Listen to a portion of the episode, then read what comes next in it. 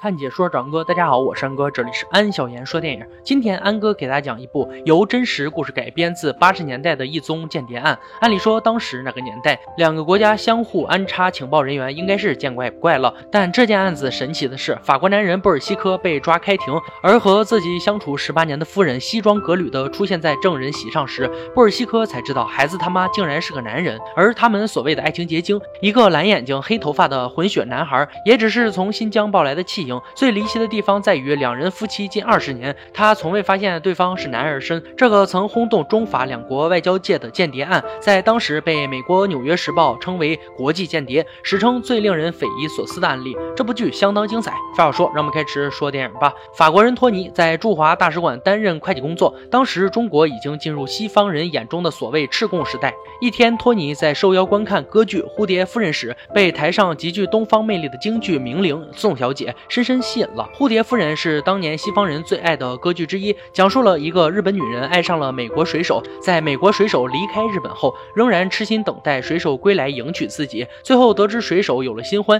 于是伤心欲绝自杀身亡的故事。托尼被这个动人的故事和饰演蝴蝶夫人宋小姐惊艳了。在歌剧结束之后，他腼腆的上前与宋示好。面对托尼毫不吝啬的夸赞，宋却不以为然。他觉得托尼只是没见过世面的洋人。临走时，宋对托尼说：“。”如果你想要了解伟大的戏剧，就来北京戏剧院长长你的见识。说完，就从容打开折扇远去了。在托尼看来，宋和他印象中的中国女人很不一样。她能说一口流利的英文和法语，能对事情发出独立，并且高于托尼的见解。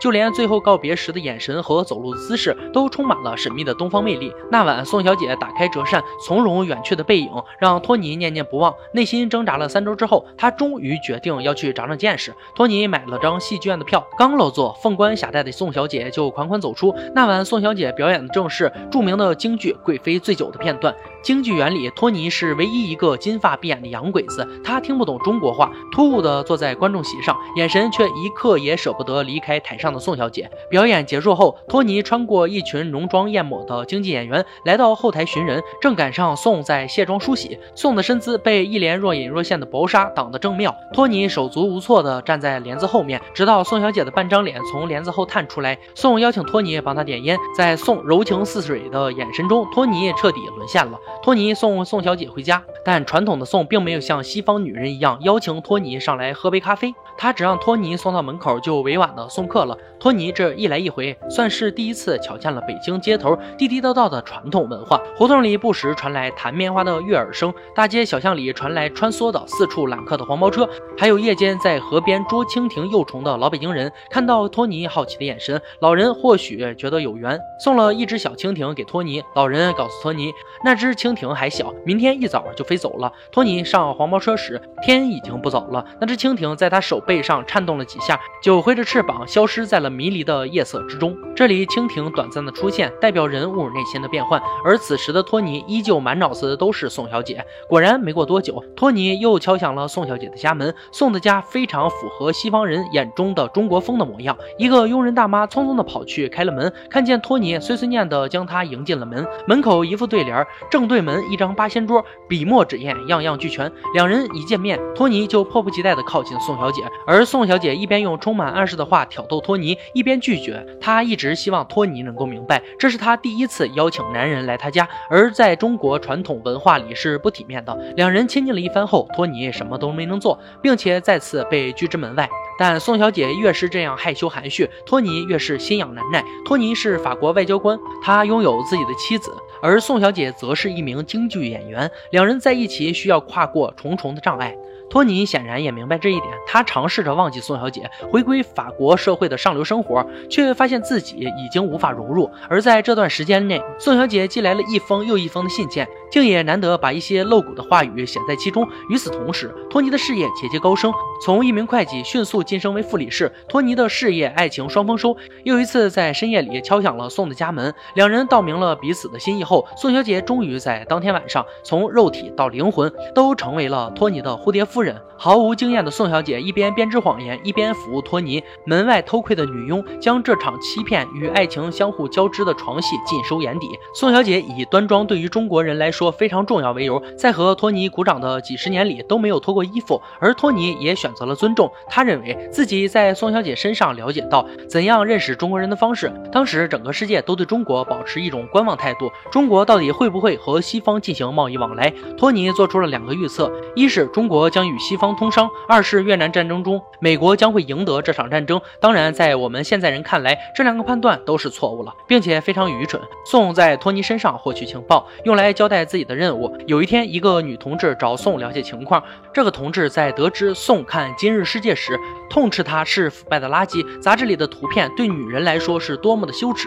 宋的回答是，他是为了更好的服务伟大的无产阶级国家。就这样，宋和托尼度过了一段难得的快乐时光。但在一次聚会后，托尼和一个西方女人一夜情时，西方女人爽快地脱光了自己的衣服，露出了自己丰满的身躯。托尼看到对方裸体，竟一时没反应过来。在酒精的刺激下，他冲进宋的住所，要求看宋的身体。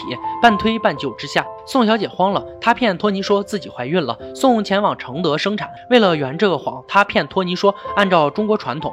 孩子满三个月时才能见亲生父亲。来到承德后，宋被组织接应，他要求组织为他找个三个月大的混血儿，否则自己将没办法为上面再提供情报。不久后，宋抱着一个从新疆买来的弃婴找到托尼，看着怀中拥有西方人蓝色眼睛和东方人黑色头发的孩子，托尼并没有起疑心。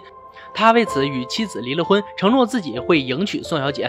但那时的环境根本无法允许。某场运动轰轰烈烈地展开了，破四旧的队伍大张旗鼓地遍布每个角落。中国的传统京剧被抹杀，取而代之的是样板戏。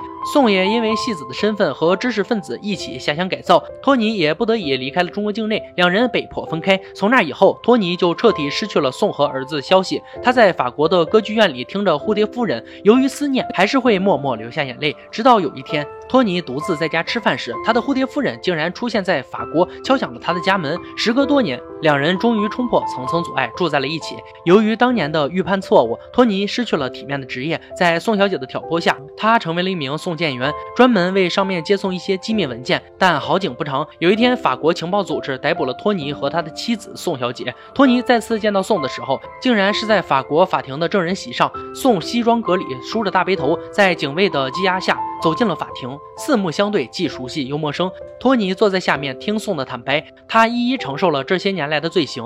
宋骗托尼，他们的孩子在中国人手中。为了孩子，为了托尼，必须以法国情报作为交换。托尼想当一个好父亲，他尽力了，却也被迫成为了法国的间谍。在法庭上，法官开口问了那个让所有人都不解的问题：托尼不知道你是男人吗？你是怎么隐藏自己性别的？宋回答：这么多年来。托尼从未探索过我的身体，因为他尊重宋小姐东方式的为爱鼓掌，而这些所谓的传统都是宋特地为托尼编造的。审问结束后，两人在法国媒体的闪光灯下离开了现场，被关进了一辆囚车里。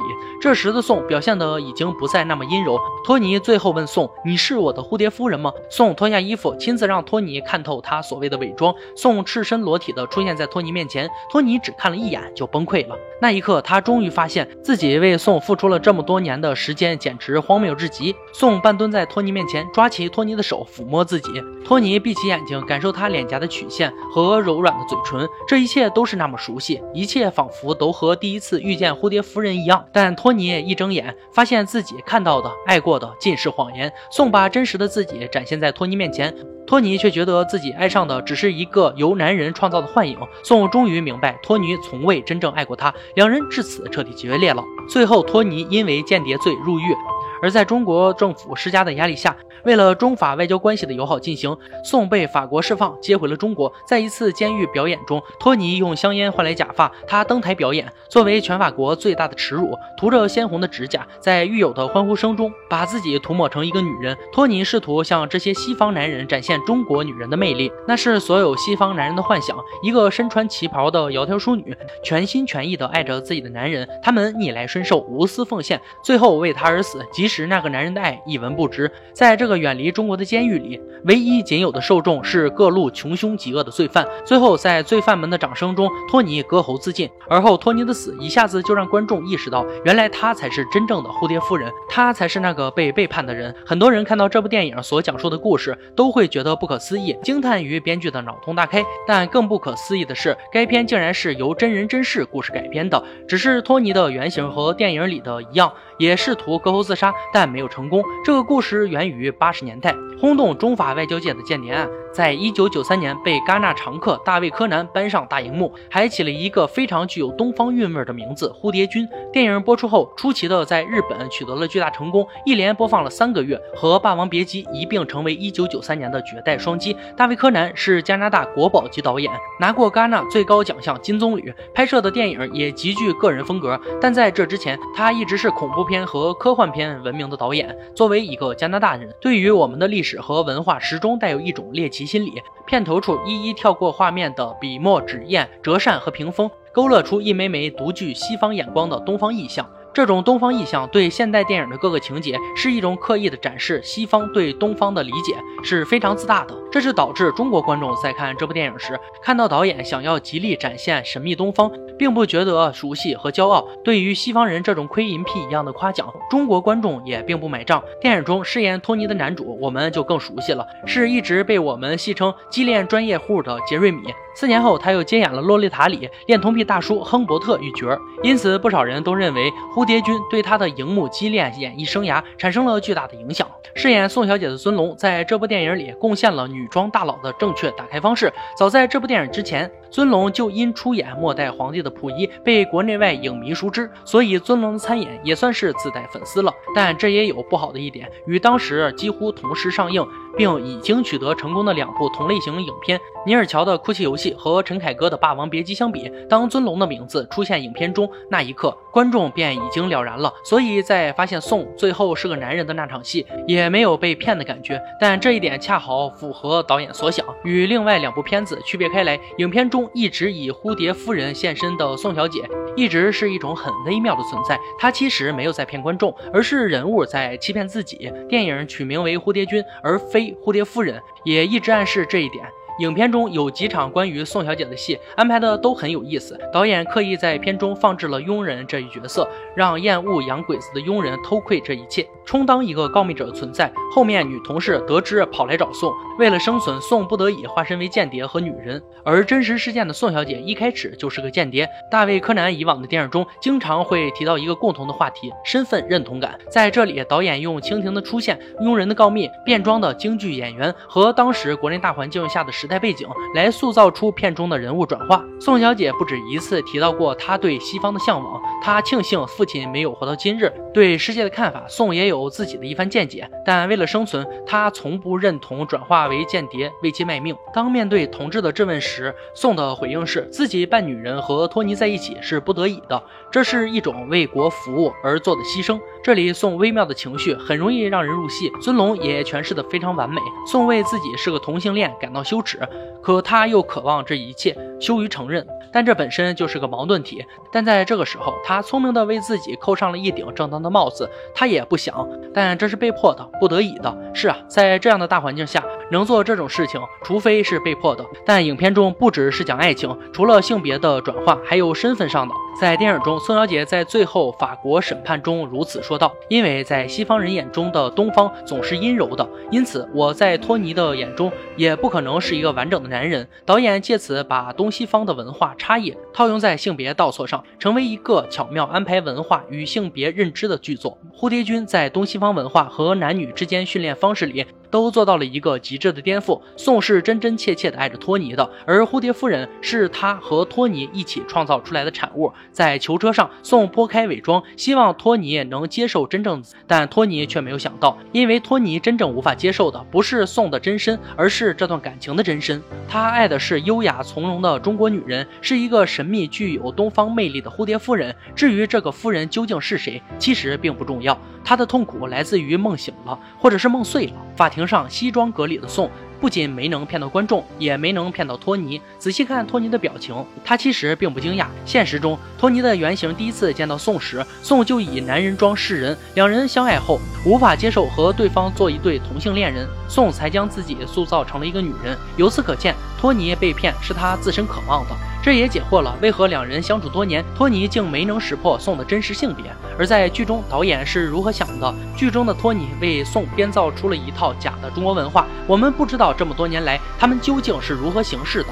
但确实是在维多利亚时期，有些男人会过了二十年仍没有探索过自己妻子的身体。这并不是什么惊人的事情，在导演眼中，人类的性是一种强大的力量，它从繁殖的机能上剥离开来，因此在现在看来，几乎是一种诱人的力量，其中太多内容可以挖掘，因为它本身就是一种艺术形式。好了，今天解说就到这里吧，喜欢哥解说别忘了关注我哦，看解说找安哥，我山哥，欢迎大家订阅我的频道，每天都精彩视频解说更新，我们下期再见。